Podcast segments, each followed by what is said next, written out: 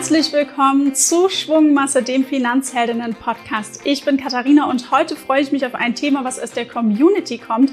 Es geht nämlich um kurzfristige oder auch mittelfristige Anlagen. Grundsätzlich, da plädieren wir ja ganz doll dafür, langfristig sein Geld anzulegen, also mindestens zehn Jahre oder sogar eigentlich noch viel, viel mehr. Und um die ganzen Fragen, die uns mal in der Zwischenzeit dazu erreicht haben, zu platzieren, habe ich mir heute Jessica Schwarzer an die Seite geholt. Sie ist Wirtschaftsjournalistin, Autorin und hat natürlich schon bei uns auch im Podcast viel, viel Rat gegeben. Jessica, schön, dass du da bist und dass wir uns heute zu unserem ersten Videopodcast, man kann sich das nämlich heute auch angucken mhm. hier, nicht nur anhören, äh, mit dabei bist. Ja, ich freue mich. Vielen Dank. Zum Einstieg, äh, verrat doch mal, wann warst du denn das letzte Mal im Casino? Ich war noch nie im Casino. Aber ich weiß auch warum, weil ich nämlich ein Zocker bin. Ich würde da, glaube ich, ganz fürchterlich ähm, Amok laufen fast. Ähm, aber ich habe, als ich an der Börse angefangen habe, die Börse ein wenig mit einem Casino verwechselt und da ziemlich wild gezockt. Aber das ist zum Glück lang, lang her. Okay, das heißt, Casino reizt dich so gar nicht oder bist du vernünftig und sagst, ich lasse es lieber gleich? Mich reizt es irre und deswegen bin ich vernünftig und lasse es lieber gleich. Also man kann ja auch sagen, man geht mit 50 Euro hin, aber ich weiß genau, dabei würde es nicht bleiben. Ich bin halt so ein Spieler, mir macht sowas tierisch Spaß. Ähm, deswegen äh, die Casinos meide ich bisher. Alles klar.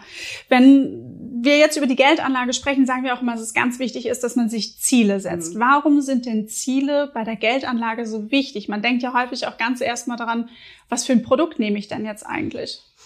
Ja, also ich glaube, wenn man über Ziele nachdenkt, dann kommt man relativ schnell zu seinem Anlagehorizont, dann kommt man dazu, was man für ja, finanzielle Ressourcen hat und wie viel davon man einsetzen muss. Also ein Beispiel, äh, wenn ich sage, ich ähm, spare, ich lege an für die Altersvorsorge, dann ist es natürlich ein bisschen schwierig, da eine Summe dran zu pinnen, aber man kann ja seine Rentenlücke berechnen, da gibt's ja Rechner im Internet. Oder man kann einfach so mal sagen, okay, es gibt Studien, die sagen, im Durchschnittsdeutschen werden im Alter 500 bis 1500 Euro pro Monat fehlen. Frauen eher mehr, Männer eher weniger.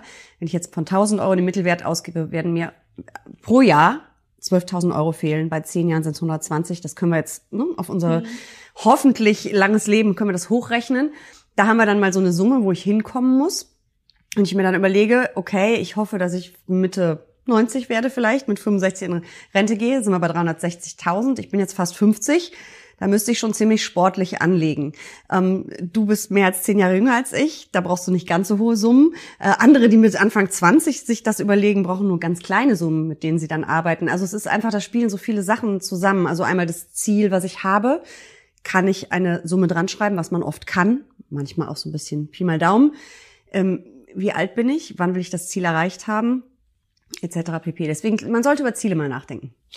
Aber jetzt kann ich mir vorstellen, wenn ich jetzt mit 20 anfange anzulegen, und das kann ja vielleicht auch so ein bisschen erschrecken, mhm. dann verändern sich sicherlich auch mal Ziele. Also das Thema Altersvorsorge bleibt hoffentlich, mhm. weil wir wollen, okay, langfristig anlegen und langfristig dafür ansparen. Wie kann ich denn dann damit umgehen, wenn sich meine Ziele auf einmal verändern? Also es sind im Prinzip immer die Fragen, was ist mein Ziel, was ist mein Anlagehorizont, was sich häufig bedingt, ähm, was habe ich für eine finanzielle Situation und ähm, was bin ich auch für ein Risikotyp. Weil bei aller Liebe zu Aktien, wenn ich das Geld nicht habe und mein Geld ständig für andere Dinge brauche, also wirklich fürs Leben, kann ich ja nicht äh, Unsummen an der Börse investieren und andersrum eben auch.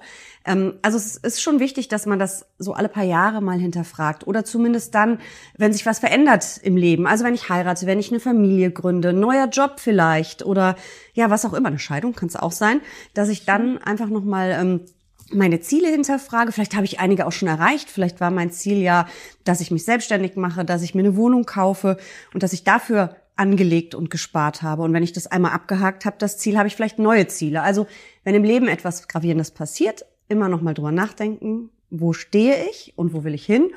Ähm, ja, und wenn man ein Ziel erreicht hat, erst recht natürlich.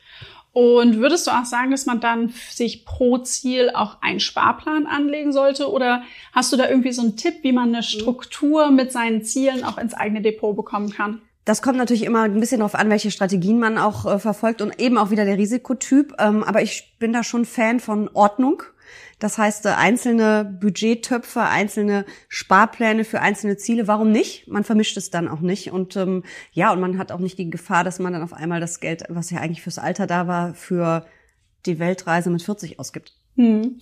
Man kann natürlich auch das mit verschiedenen Depots machen, mhm. je nachdem, wie viele Töpfe man hat. Äh, ich benenne gerne die Sparpläne, gerne mhm. nach den Zielen. Und da kann man ja auch zwei Sachen reinpacken. Ähm, auch eine Möglichkeit. Hast du noch irgendwie einen Tipp, wie man mehr Ordnung reinbekommt oder dass man sich vielleicht auch nicht zu sehr verzettelt? Also dieses Verzetteln ist häufig ein Problem. Ähm, wir sehen das ja auch, wenn es mal wieder so Studien gibt und Auswertungen von Online-Brokern. Ich glaube, ihr macht das ja auch mit der Comdirect teilweise. Ähm, andere machen es auch, dass sie sich anschauen, was ist denn drin in den Depots ihrer Anleger, Anlegerinnen. Und ähm, da kommt leider häufig bei raus, dass es ein wildes Sammelsurium ist, weil eben jegliche Strategie fehlt und wild und wahllos alles zusammengekauft ist. Mein Depot hat jahrelang so ausgesehen. Das ist völlig normal, da muss man sich auch gar nicht für schämen. So fangen wir alle an. Man liest was, man findet das toll, man macht das. Und so richtig eine Strategie hat man nicht. Und eine Strategie hilft natürlich dann ein bisschen Überblick zu bewahren. Mhm. Ich bin ein Fan davon, eben auch mehrere Depots zu haben. Ich habe ein sehr langfristiges für den Vermögensaufbau. Da sind acht ETFs drin, die ich teilweise auch mit Sparplan bespare. Und ich habe ein Spielgelddepot, wo es dann mal ein bisschen, ähm, ja, hitziger vielleicht nicht, aber ein bisschen spekulativer zugeht, wo auch mal eine Einzelaktie drin landet, mal ein Zertifikat. Ähm, und ich trenne das sehr, sehr sauber damit ich nicht aus Versehen aus meinem langfristigen Depot ein Zockerdepot mache. Also doch so ein ganz bisschen Casino-Flair in dem einen Depot vielleicht. Drin. Mit Kleinsummen, aber ja, manchmal schon noch. Kleinsummen. Jetzt haben wir das Thema äh, kurz- und mittelfristige mhm. Anlagen mal aufgenommen, auch wenn wir natürlich immer plädieren für das Thema langfristige Geldanlage, weil wir auch immer mal wieder von Followerinnen und Followern gefragt werden, ich möchte aber gerne kurz- und mittelfristig Geld anlegen. Lass uns mal vorne anfangen und sagen, wie oder unter welchem Zeitraum würdest du definieren, das mhm. ist eine kurzfristige Geldanlage und welche Form kann es da geben? Also ich teile da deine Einschätzung auch. Zehn und mehr Jahre ist langfristig. Ähm, das kann man auch ganz einfach begründen. Man muss sich nur das äh, Renditedreieck für deutsche Aktien anschauen. Das gibt es nicht nur für den DAX, das gibt es auch für den MSCI World. Kann man mal googeln. Also vom Deutschen Institut für Aktien, ist das richtig? Nee, Deutschen Aktieninstitut. Aktieninstitut. Deutsches Aktien, irgendwas stimmte da Wir verlinken das einfach in den genau, Show Notes. Dann kann das äh, nicht schief gehen. Da gibt's das für den DAX und ich glaube für den Eurostox auch, also für europäische Aktien und ähm, bei Christian Röhl, dividendennadel.de, der hat es für den MSCI World gemacht. Da kann man sich anschauen, wie sich eine Einmalanlage, aber auch ein Sparplan entwickelt über die Jahre. Und da ist die Botschaft ganz klar, je länger, desto grüner. Und vor allen Dingen bei dem Renditedreieck für den DAX sieht man eben ganz klar, wenn man zwölf oder dreizehn Jahre investiert war, gibt es keine rote Phase mehr. Also das heißt, wenn ich kurzfristiger anlege, ist das Risiko, dass ich ein schlechtes Jahr, eine schlechte Phase erwischt habe, viel, viel größer. Und je länger ich anlege, desto mehr schwindet dieses Risiko. Das heißt nicht, dass man nicht zwischendurch Phasen hat, die grauenvoll sind. Aber es geht ja darum, was ich langfristig pro Jahr an Rendite einfahre. Und das ist dann eben äh, ein geringes Risiko, dann im Minus zu landen. Eigentlich gibt's das nicht mehr, aber wir wissen ja nicht, ob die Zukunft sich in die, äh, nee, die Vergangenheit so rum, die Vergangenheit in die Zukunft fortschreiben lässt. Aber also deswegen langfristig zehn und mehr Jahre. Und ganz kurz eingehakt, das Thema Risiko. Du hast eben gerade schon mal mhm. zwei Indizes genannt. Äh, der DAX mit 40 Werten, MSCI World mit 1600 Werten. Mhm. Auch darüber eben Risikostreuung natürlich nochmal ein Thema. Es ist ein Unterschied, ob ich in, ähm, mit einem ETF in 40 Werte oder in 1600 investiere. Also auch wer auf das Thema guckt, darauf mhm. eben auch achten. Aber das haben wir in anderen Podcast-Folgen auch nochmal intensiviert. Aber du wolltest jetzt, glaube ich, nochmal auf das Thema kommen. Was ist denn kurzfristig? Ja, was ist kurzfristig? Also wenn ich Daytrader bin, ist kurzfristig ein paar Minuten. Ich würde aber auch sagen, wenn man ein paar Monate oder vielleicht ein Jahr, anderthalb äh, investiert, ist das kurzfristig. Mhm. Ähm, mittelfristig würde ich so sagen, drei bis fünf, vielleicht sieben Jahre. Also man kann das auch nicht knallhart definieren, das macht auch jeder ein bisschen anders. Aber man sollte sich eben darüber bewusst ähm, sein, dass langfristig zehn und mehr Jahre sind und alles andere ein extrem viel höheres Risiko hat. Mittelfristig nicht ganz so ein hohes Risiko wie ganz kurzfristig, aber ich meine, wenn wir uns angucken, was alleine in diesem Jahr in den Märkten passiert ist, ja, wir haben einen sensationellen Start ins Jahr 2023 gehabt, juhu, und dann eine Vollbremsung und dann ging es komplett in die andere Richtung, unglaubliche Turbulenzen, Angst vor einer neuen Bankenkrise, die Zinswende etc. pp. Also man sieht ja, äh, was da passieren kann kurzfristig. Ähm, langfristig ist das hoffentlich nur eine Delle im Chart wir wissen es nicht, aber wir hoffen es. Aber deswegen dieses kurzfristig, das Risiko ist hoch. Du hast eben gerade so die Marktrisiken ja auch genannt, die es dann gibt. Was für Risiken gibt es denn aber noch, wenn ich jetzt sage, ich lege jetzt beispielsweise, das war ein konkretes Beispiel, dass eine Followerin gesagt hatte, sie möchte für fünf Jahre ihr Geld eben an der Börse investieren. Ähm, was würdest du dieser Person noch mitgeben? Also erstens das Bewusstsein schärfen, das ist riskant, fünf Jahre. Also wenn ich das Geld danach für irgendwas brauche, es kann auch nur noch die Hälfte übrig sein. Ähm, man braucht eigentlich immer Zeit, um das aussitzen zu können, wenn es mal kracht an der Börse. Dann sollte sie aber auf jeden Fall das Risiko breit streuen. Du hast das Beispiel schon genannt. MSCI World mit 1600 Aktien ist was anderes als ein DAX mit 40. Zumal MSCI World weltweit Industrieländer, ist ja auch nochmal ein Unterschied. Und äh, ja, sie sollte vielleicht auch schauen, dass sie in Werte investiert und es ist vielleicht nicht der MSCI World, sondern der MSCI World Quality, die qualitativ, ho qualitativ hochwertig sind, die nicht so stark schwanken, ist ein bisschen Börse für Fortgeschritten, aber da gibt's dann eben nochmal Indizes oder auch ähm, die auf Werte, die wenig schwanken setzen, also wirklich technisch wenig schwanken. Das wäre dann der MSCI World ich glaube, er heißt Minimum Volatility. Vielleicht heißt er auch Low Volatility. Da gibt's unterschiedliche. Also, dass man mhm. auf sowas achtet vielleicht.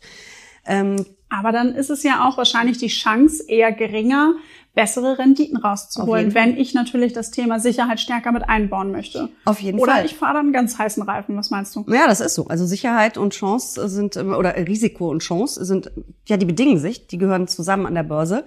Also wenn ich mehr Risiko eingehe, ist auch die Chance höher. Andersrum eben aber auch. Hm. Du hattest eben über den Daytrader oder die Daytraderin gesprochen. Kannst du mal einmal noch mal erklären, was macht so eine Person und vielleicht wie sieht auch so ein Tag von so einer mhm. Person aus? Weil ganz häufig äh, erlebe ich, auch insbesondere auf mhm. Social Media, dass dann gesagt wird, so ja und dann irgendwie ich ich will traden oder ich trade hier.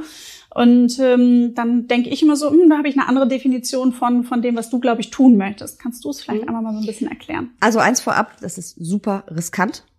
Und ähm, Studien zufolge, die wenigsten haben damit Erfolg. Es ist das ganz schnelle Rein und Raus. Und man sagt ja auch, alte Börsenweisheit hin und her macht Taschen leer. Ich habe mal ähm, für eine Reportage, das ist Jahre her, bei einem Daytrader zugucken dürfen. Also ich war bei einem Broker, der auf Daytrader spezialisiert ist und äh, durfte halt ein Orderbuch den ganzen Tag mit beobachten. Das ist krass. Die stellen dann wirklich fünf, sechs, sieben Trades schon mal ein und schalten die dann scharf in dem Moment, wo wirklich eine Aktie ein paar Cent hoch oder runter geht. Äh, dann ist auf einmal das Orderbuch leer. Ich frage in die Kommentare, ähm, warum orderst du jetzt nicht mehr? Wo sind da? Ja, ich gehe mir einen Kaffee holen. Also das war wirklich so jemand, der ganz extrem an bestimmten Tagen Daytrading gemacht hat. Also da geht's wirklich innerhalb eines Tages rein, raus, rein, raus, rein, raus. Aber ja auch in Millisekunden. Ich durfte in nämlich auch schon krass. mal bei sowas zugucken. Dann werden Hebel mit eingesetzt, mhm. auch gerne. Und ähm, ich habe für mich damit genommen, dass diese Menschen extrem viel tief sich in die mhm. äh, Materie eingearbeitet haben, Chartanalyse betreiben können und dann auch verschiedenste Darstellungen. Das Ganze nicht nur an einem Bildschirm, schon mhm. gar nicht am Handy machen, sondern ähm, lieber genau riesengroße Monitore vor sich und ähm, wirklich eben was für mhm. erfahrene Menschen. Ja, und ähm, wie gesagt, die Chancen und das Risiko, das ist krass. Und die machen das teilweise ja auch. An, bei mir war das, glaube ich, ein Tag, da kam Nokia-Zahlen, wenn ich es richtig in Erinnerung habe. Das ist echt Jahre her, als Nokia noch cool war und noch Handys gebaut hat. Und ähm, da haben die wirklich an dem Tag, ne, wie so eine Aktie auf die Zahlen reagiert. Und das war schon, das war wirklich krass. Das ist wirklich Börse für Fortgeschrittene. Ich würde manchmal sogar sagen, sorry, liebe Daytrader, das ist Börse für Irre. Also das ist schon wild. Da haben wir dann das richtige Casino wahrscheinlich. Ja. Ähm, jetzt haben wir aber, sind wir so ein bisschen einmal abgewichen, aber ich mhm. fand es auch nochmal ganz gut, den Exkurs zu machen zu wirklich super kurzfristig und auch wirklich in das Thema Traden. Ähm, wenn wir jetzt aber darüber sprechen, wirklich mal kurz- und mittelfristig Geld anzulegen, wann kann es sich dann mal doch eignen? Wann würdest du sagen, okay, da kann das vielleicht durchaus Sinn mhm. machen? Also ich habe ja gesagt, ich habe ein Spiegeldepot. Ich kann ja mal erzählen, was ich da ab und mhm. zu mal mache. Ähm, ich habe zum Beispiel im ersten Lockdown, das ist jetzt drei Jahre her, kann man sich gar nicht vorstellen, so lang schon, äh, habe ich überlegt, was machen denn die Menschen jetzt alle? Und es ging ja tierisch runter an der Börse. Wir haben diesen schnellsten und auch kürzesten Crash aller Zeiten mhm. erlebt, auch mit der schnellsten Erholung. Und dann habe ich gedacht, die sitzen doch jetzt alle zu Hause, die müssen ja irgendwas tun. Und dann habe ich mal mir angeguckt, was es da so alles gibt. Und ich bin dann auf die Idee gekommen, ein ETF, also auch beim mittelfristigen Zocken mache ich es dann doch mit Risikostreuung, auf ähm, E-Sports und Gaming zu kaufen. Das war auch eine ziemlich gute Idee, weil die Aktien sind ziemlich abgegangen. Ich habe den nach, ich weiß gar nicht, drei Monaten oder so verkauft, 20, 30 Prozent plus, was ja mega ist für so eine kurze Zeit. Ähm, und als dann der Lockdown endete oder ja, die ganzen Reisen und so auch wieder losging, sind diese Aktien auch ein Stück zurückgekommen. Und da gab es ja auch Einzelaktien wie, äh, wie heißen sie, Peloton? Ja, dieses die das Fahrradfahren zu Hause, die lief ja wie die Feuerwehr äh, in diesen Lockdown-Zeiten und ist dann komplett abgeschmiert, weil mh, hm, Geschäftsmodell dann doch schwierig. Also sowas kann sich natürlich lohnen, wenn ich sowas absehe. Das war jetzt vielleicht in diesen Extremsituationen von Corona relativ einfach. Da konnte man auch sagen, okay, ähm, Airlines, Reiseveranstalter, Flughäfen, alles stürzte ab, dass die sich irgendwann erholen konnte man mit ein bisschen gesundem Menschenverstand vielleicht erahnen. Bei anderen Themen ist es natürlich viel schwerer. Also wir haben ja zum Beispiel so, wo wir auch oft drüber gesprochen haben, Megatrends. Jetzt im Moment ist ja KI das große Thema. Lohnt sich das jetzt einzusteigen oder nicht? Kann man auch über ETFs, ähm, aber unbedingt sich die Dinger genau anschauen, weil ich habe das mal getan für eine Geschichte und es gibt welche, da kommen einem die großen Tech-Werte dann entgegen, wenn man in den Index guckt und ein anderer ETF hatte einen ganz anderen Index zugrunde liegen. Ich kannte kein einziges Unternehmen. Okay, KI steht dabei für künstliche Intelligenz. Ja. Mhm. Einmal nochmal als Ergänzung. Das heißt, es eignet sich für Leute, die kurzfristig auf dem Markt Trends setzen würden. Hättest, wird dir noch ein anderes Beispiel einfallen? Ach, da gibt's jede Menge. Also eine Zeit lang gab's ja auch so einen ähm, ziemlichen Hype um Wasserstoff. Mhm. Ich glaube, das ist eine Technologie der Zukunft, aber es ist eine Zeit lang sehr gehypt worden an der Börse. Da konnte man äh, schnell viel Geld verdienen und dann hat's leider Bumm gemacht. Äh, dann ist da eine kleine Blase geplatzt. Ähm, erneuerbare Energien ist bestimmt ein Thema, was langfristig super spannend ist, auch vielleicht kurzfristig und mittelfristig mal in irgendeiner Form man spielen kann. Spielen in Anführungsstrichen. Ähm, aber zum Beispiel im vergangenen Jahr ist es, also 2022, gar nicht gelaufen, weil wir eben durch diese Energiekrise, durch den Krieg in der Ukraine, den Angriff Russlands, ähm, waren auf einmal diese ganzen alten fossilen Brennstoffe wieder gefragt und man hat gedacht, wow, was ist jetzt los? Also da muss man halt auch immer schauen, wäre vielleicht auch ein Trend gewesen, auf den man hätte mittelfristig setzen können, mhm. wenn man gewollt hätte. Also wirklich nur machen mit Geld, was übrig mhm. ist, was nicht eingesetzt werden sollte, äh, weil das Beispiel kam dann nämlich auch bei uns, dass man sagt, na ja, wir wollen aber erst so in fünf bis sieben Jahren ein Haus kaufen und das ist ein Teil des Eigenkapitals. Ähm, schwierig. Schwierig. Ähm, wenn man es wirklich tut, äh, so wie du eben gesagt hast, dann eben auf ähm, also mhm. breiter streuen, auf wirklich qualitativ mhm. hochwertige Indizes setzen, also auch wirklich eben nicht nur ein Produkt nehmen, mhm. dann noch zu sagen, ich nehme das Geld und setze es auf eine Aktie, weil äh, der Nachbar gerade erzählt hat, dass es ein guter Tipp ist, ist also da kann man dann auch ins Casino gehen. Also es kommt ein bisschen auf die Aktie an, aber äh, am Ende ist es so. Ne? Je, je enger du investierst und eine Einzelaktie ist sehr eng, desto größer wird dann eben das Risiko. Und mhm. ähm, ja, also ich würde dann auch, wenn ich schon hingehe und sage Spielgelddepot und mit kleinen Summen mal was riskieren, vielleicht doch auch schauen, was es an ETF und Fondslösungen gibt. Und ja. da gibt's viel. Das ist eigentlich schon mal so ein bisschen die nächste Frage, die wir vorweggenommen haben. Welche Produkte würde es denn geben, wenn ich mhm. jetzt sage, ich will kurz- und mittelfristig investieren? Wir hatten jetzt schon gesagt, okay, Einzelaktie, ETF, Fonds. Ähm, Gibt es da noch andere Produkte? Man kann natürlich auch mit Zertifikaten auf bestimmte Marktbewegungen setzen. Also kann man auch darauf setzen, dass der Markt seitwärts ähm, tendiert. Würde ich vielleicht im Augenblick nicht unbedingt tun bei den Schwankungen, die wir so haben. Äh, das geht ja munter hoch und runter und nicht seitwärts.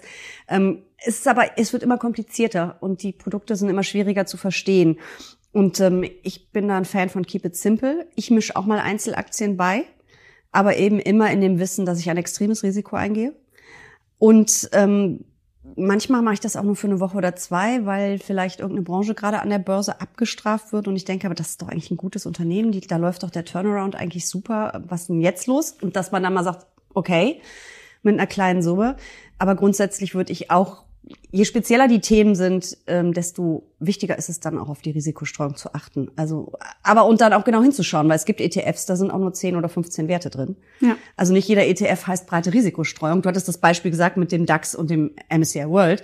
Aber je, je extremer oder ja, spezieller die Themen werden, da kriegt man dann äh, doch so einen kleinen Schreck, wenn man reinguckt. Ich sag nur Haustier-ETF oder Haustier-Ernährungs-ETF. Irgendwie so heißt das Ding. Da sind auch sehr wenige Werte drin. Sehr wenige und äh, sehr schräge auch, ja. Okay. Also auch noch nie gehört. Mhm. Gut, sollen aber in Corona sicherlich äh, auch ein Boom, war wahrscheinlich auch ein spannendes Thema. Da wird's hergekommen sein wahrscheinlich als Anlagethema, aber ich wäre jetzt nicht unbedingt drauf gekommen. Wo würdest du in diese ganze Geschichte Krypto einordnen? Ich bin kein Fan von Kryptowährungen aus dem ganz einfachen Grund, dass da nichts dahinter steckt. Das ist eine in Anführungsstrichen Währung, die null reguliert ist. Äh, für mich ist das ein ziemliches Fantasieprodukt. Ähm, das ist für mich Zockerei. Das würde ich wirklich, ähm, also wirklich nur ganz kleine Beimischungen.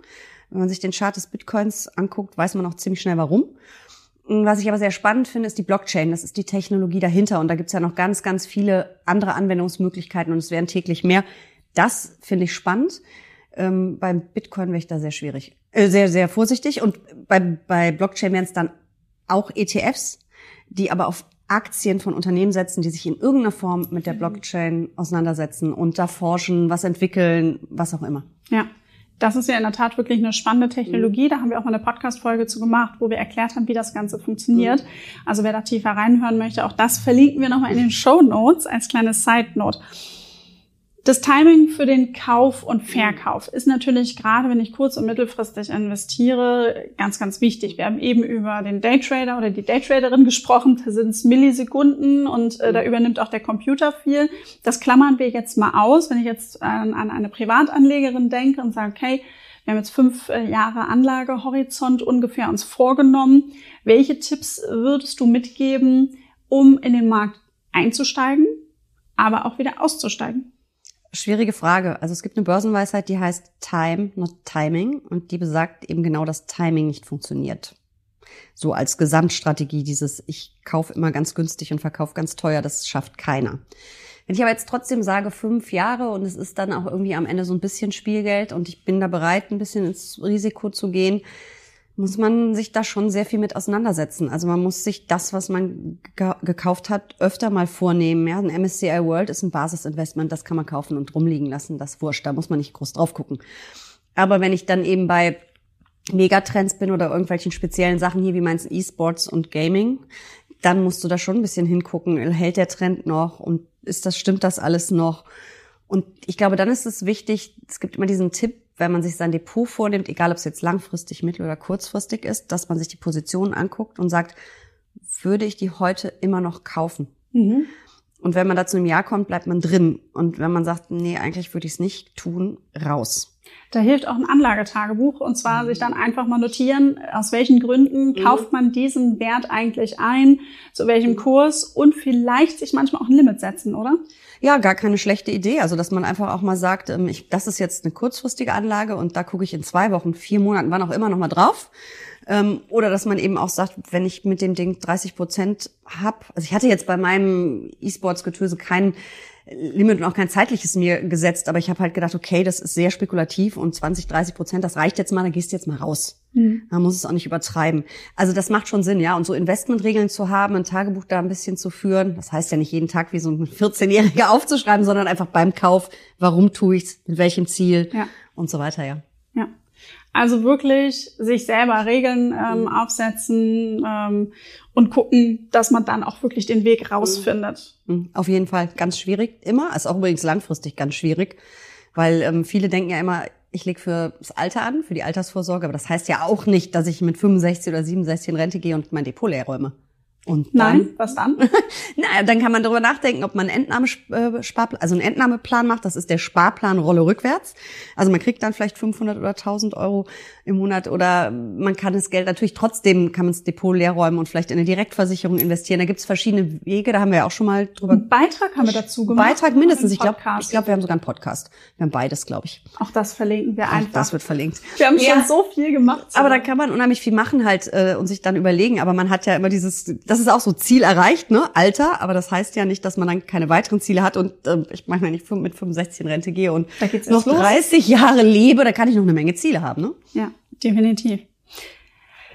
Wir haben eben ganz kurz über das Thema Absicherung gesprochen. Ähm, jetzt gibt es ja auch verschiedene Absicherungsmechanismen, die man nutzen kann. Auch da habe ich mir mal die Podcast-Folge 138 notiert. Da sind wir tiefer ins Detail gegangen mit Finanzheldin Svetlana und ihrem Kollegen Markus. Vielleicht kannst du aber mal ganz kurz und knapp so ein paar Sachen nennen, was man denn theoretisch mhm. tun könnte, um ein bisschen Sicherheit irgendwie mit sozusagen reinzubringen. Also der Klassiker ist ein Stop-Loss-Kurs, dass man einfach äh, sich anguckt, ich habe die Aktie zu 100 Euro gekauft und ich möchte nicht mehr als 20 Prozent Verlust damit machen, also setzt man den Stop-Loss-Kurs bei 80. Und wenn die da drunter fällt, fliegt sie automatisch aus dem Depot.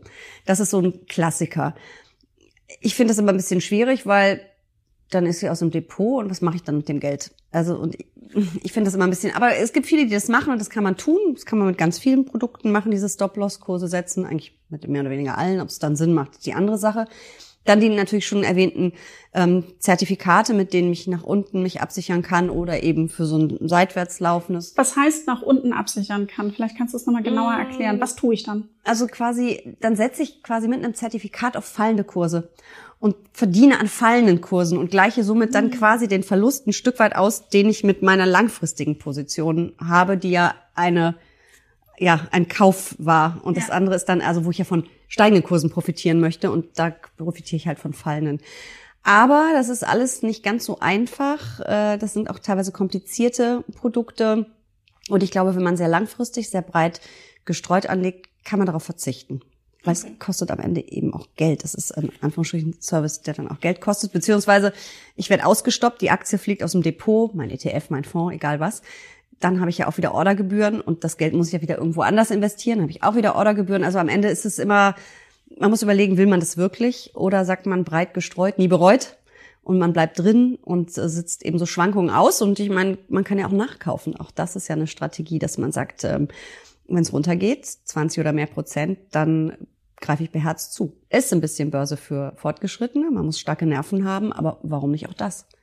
Wenn es vor allen Dingen auch immer funktionieren würde mit der Absicherung, mit den Zertifikaten, dann würden es ja wahrscheinlich viel mehr machen mhm. und äh, würden es auch genauer erläutern. Das heißt also eigentlich zusammengefasst, alles, was man unter zehn Jahren macht, sollte man sich bewusst sein, dass das eben schon mhm. wirklich eben risikoreich ist. Auf jeden Fall. Also da muss man genau sich bewusst sein, was man tut und welches Risiko man eingeht und dass man ein großes Risiko eben hat, Geld zu verlieren. Ja. Aber auf der anderen Seite auch eine große Chance, wenn man das Richtige erwischt, Geld zu machen. Aber äh, ich bin dann doch lieber der Team breit gestreut und sehr langfristig. Ähm, das beruhigt die Nerven. Also am besten auch nochmal für sich persönlich rausfinden, was für ein Risikotyp mhm. bin ich. Und wenn ich eigentlich merke, so um Gottes Willen, wenn es schon ganz leicht runtergeht, dann kriege ich schon Bauchschmerzen, dann wirklich die Finger davon mhm. lassen. Aber was mache ich denn jetzt mit so Geld, was denn jetzt zum Beispiel für dieses potenzielle Eigenkapital dann irgendwie erstmal übrig ist für die nächsten fünf bis sieben Jahre? Das ist ja nämlich dann so auch die Frage, das liegt dann ja quasi mhm rum. Mhm. Wir gehen jetzt mal davon aus, aktuell auf ein Girokonto oder Tagesgeldkonto. Das ist ja. ein bisschen schwierig. Also wir haben ja mittlerweile wieder Zinsen dank der Zinswende. Mini. Und wenn man es sich anschaut, mit der Inflation sind wir natürlich beim Realzins. Das ist quasi meine erwartete Rendite. Der Zins minus die Inflation tief im Minus. Okay, wir verlieren also Geld langfristig. Aber man hat ja keine andere Wahl. Man muss es ja super sicher anlegen, wenn man es in fünf bis sieben Jahren braucht. Da kann man einfach nur schauen, Tagesgeld, Festgeld, wo gibt's gute Angebote. Man wird niemals die Inflation wettmachen können, aber immerhin den Schaden etwas begrenzen. Aber was anderes kann man nicht machen. Also man muss die Kröte schlucken. Was ist mit dem Thema Anleihen? Wie siehst du das jetzt auch bei diesem mhm. Horizont fünf Jahre? Gibt es da eine Chance, äh, sich da was rauszusuchen und das vor allen Dingen mit einer vielleicht auch etwas besseren Rendite? Also das kann man auf jeden Fall tun, vor allen Dingen, wenn man ähm, bei super sicheren Anleihen bleibt und das ist eben äh, mit Bonitätsnote AAA, also das sind Schuldner, die über jeden Verdacht erhaben sind. Die USA, Deutschland zählt auch dazu, ähm, einige Unternehmen. Ähm, da kriegt man jetzt auch wieder Zinsen, also Renditen ähm, kann man sich anschauen, würde ich aber auch bei den super sicheren Schuldnern bleiben. Und dann kann man schauen, lohnt sich das? Ist das mehr als Tagesgeld oder gleiches Niveau? Ähm, weil auch da ist es natürlich so, dass diejenigen, die super sicher sind, nicht so viele Zinsen zahlen müssen, den Investoren. Und diejenigen, die nicht so eine gute Note haben, nicht so eine gute Bonität, die müssen eigentlich mehr zahlen. Aber dann sind wir dann wieder bei dem Risiko, was wir ja gar nicht eingehen wollen. Ähm, kann man sich natürlich auch anschauen, klar. Gibt es noch irgendwas, was du noch zu dem Thema mitgeben wollen würdest, zur kurz- und mittelfristigen Geldanlage? Dass du sagst, okay, mach dir nochmal, wenn du wirklich mhm. kurz- und mittelfristig anlegen möchtest, dazu Gedanken. Also ich finde ganz wichtig, was du gerade schon sagtest, sich über den eigenen Risikotyp sehr bewusst zu sein. Ganz wie finde ich den raus vielleicht? Hast du da irgendwie auch nochmal so einen, einen Tipp, wie ich da vielleicht rangehen kann? Weil ich kann ja so mit meinem Gefühl umgehen. Mhm. Sorry. Ja, ja, ich weiß. Das ist nicht so ganz so. Äh, es gibt Tests im Internet, da kann man mal mehrere machen, sich das angucken. Man kann sich auch einfach mal überlegen, was ist viel Geld für dich? Sind es 5.000, 10.000, 100.000 Euro? Ist ja auch individuell. Und dann überlegen, wie fühle ich mich, wenn davon mal 10 Prozent weg sind? Wenn wir langfristig anlegen, kommen die ja hoffentlich wieder, weil sich die Kurse erholen. Kurzfristig ist das aber nicht ganz so sicher. Und äh, das sind so Sachen, da ist man natürlich ein bisschen beim Bauchgefühl, aber ganz ehrlich, e-, egal wie viel man darüber liest und wie viele Tests man macht und Beratungsgespräche, ich habe jetzt in meinem Leben drei Crashs erlebt und der erste war der schlimmste. Und egal wie viel man vorher über Börse gelesen hat und ob man weiß, was da passieren kann und wie schlimm es sein kann, äh, wenn man es das erste Mal erlebt, ähm, aua. Also da muss man einfach dann schauen, wie man klarkommt. Deswegen dieses sich einem Risikotyp ähm, ranzurobben, das ist ein Robben. Also man hat natürlich so ein bisschen ein Gefühl, bin ich jetzt eher der Sparer oder eher ne, der Lottospieler oder Casino oder was auch immer. Mhm. Aber ähm, das ist auch so ein Prozess, aber das ist vielleicht auch so eine Frage, die man sich dann immer mal wieder stellt, wenn man sowieso seine ganze Anlagestrategie überdenkt, ob nicht vielleicht doch ein bisschen mehr Aktienquote besser wäre oder ein bisschen weniger. Ja. Das heißt also Risikotyp anschauen, würdest du wirklich nochmal mitgeben? Mm, auf jeden Fall. Ähm, sich eben nochmal genau darüber im Klaren werden, was ist kurz, was ist mittel, was ist langfristig. Ich würde auf jeden Fall äh, kurzfristige und mittelfristige Geldanlagen von den langfristigen trennen, um nicht den äh, Überblick zu verlieren. Stichwort Sammelsurium dann auch, ganz wichtig.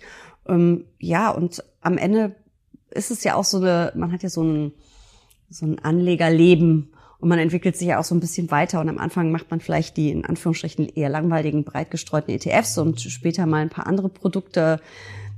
Das kommt ja dann mit der Zeit auch. Also ich denke, man muss, wenn man anfängt, erstmal mit den einfachen, langfristigen Strategien anfangen und dann kann man sich an den Rest mal wagen. Wie häufig hast du schon eine kurz- oder mittelfristige Geldanlage bereut? Oh je. Also äh, ich habe es ja schon mal, glaube ich, in einem Podcast auch mit euch erzählt. Wirecard war eine ganz großartige Idee. Ich dachte, so DAX-Konzern, der geht doch nicht pleite. War dann doch ein bisschen anders.